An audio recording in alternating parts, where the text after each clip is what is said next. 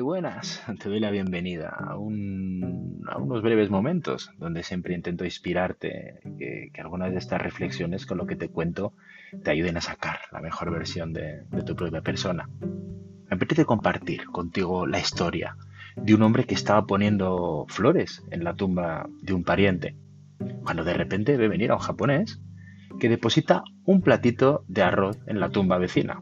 El hombre seriamente mira al japonés y le dice, bueno, disculpe, señor, ¿pero usted cree que, el, que su difunto se, va a comer el arroz entre, entre, entre un poco, entre mofas?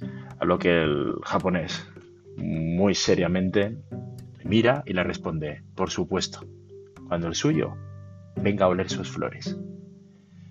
Esto simple y llanamente me hace recordar lo importante que es respetar las tradiciones o lo que otras personas hacen si lo que la otra persona hace no tiene que ver contigo, déjale que haga.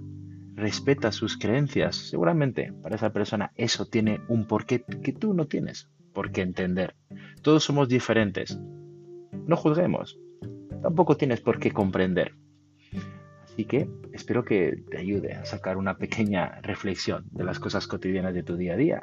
Y recuerda que en davidserrato.com tienes un montón de recursos a tu disposición para seguir creciendo con regalos de planes de crecimiento personal, podcasts, vídeos, artículos, todo lo que me da la vida para poner a tu servicio para que sigas mejorando como persona. Ahí te espero en davidserrato.com.